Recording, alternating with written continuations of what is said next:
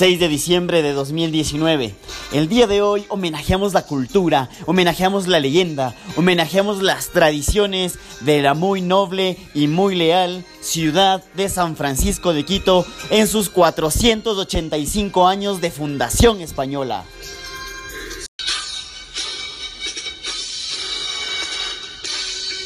La canción fue escrita desde la perspectiva de uno de los personajes más tradicionales de la ciudad, el Chuya un hombre bohemio, sociable, vivaracho y que gastaba bromas elegantes, un humor que se conoce como la sal quiteña.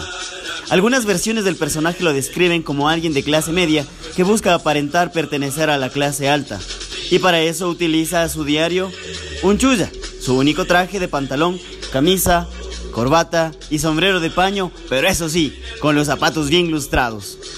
En la canción, el chulla le canta a la ciudad y a sus lugares más emblemáticos, como la colina del Panecillo, la Plaza Grande, el tradicional barrio residencial de la Loma Grande y el pasaje peatonal de la Guaragua, ubicado en la calle Galápagos, entre Guayaquil y Vargas, donde se encontraban varios locales de diversión para los quiteños bohemios de la época.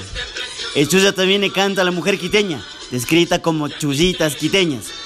Las desde su perspectiva son tan importantes para la belleza de la ciudad, tanto como lo son las edificaciones patrimoniales. 485 años de la Fundación Española de Quito.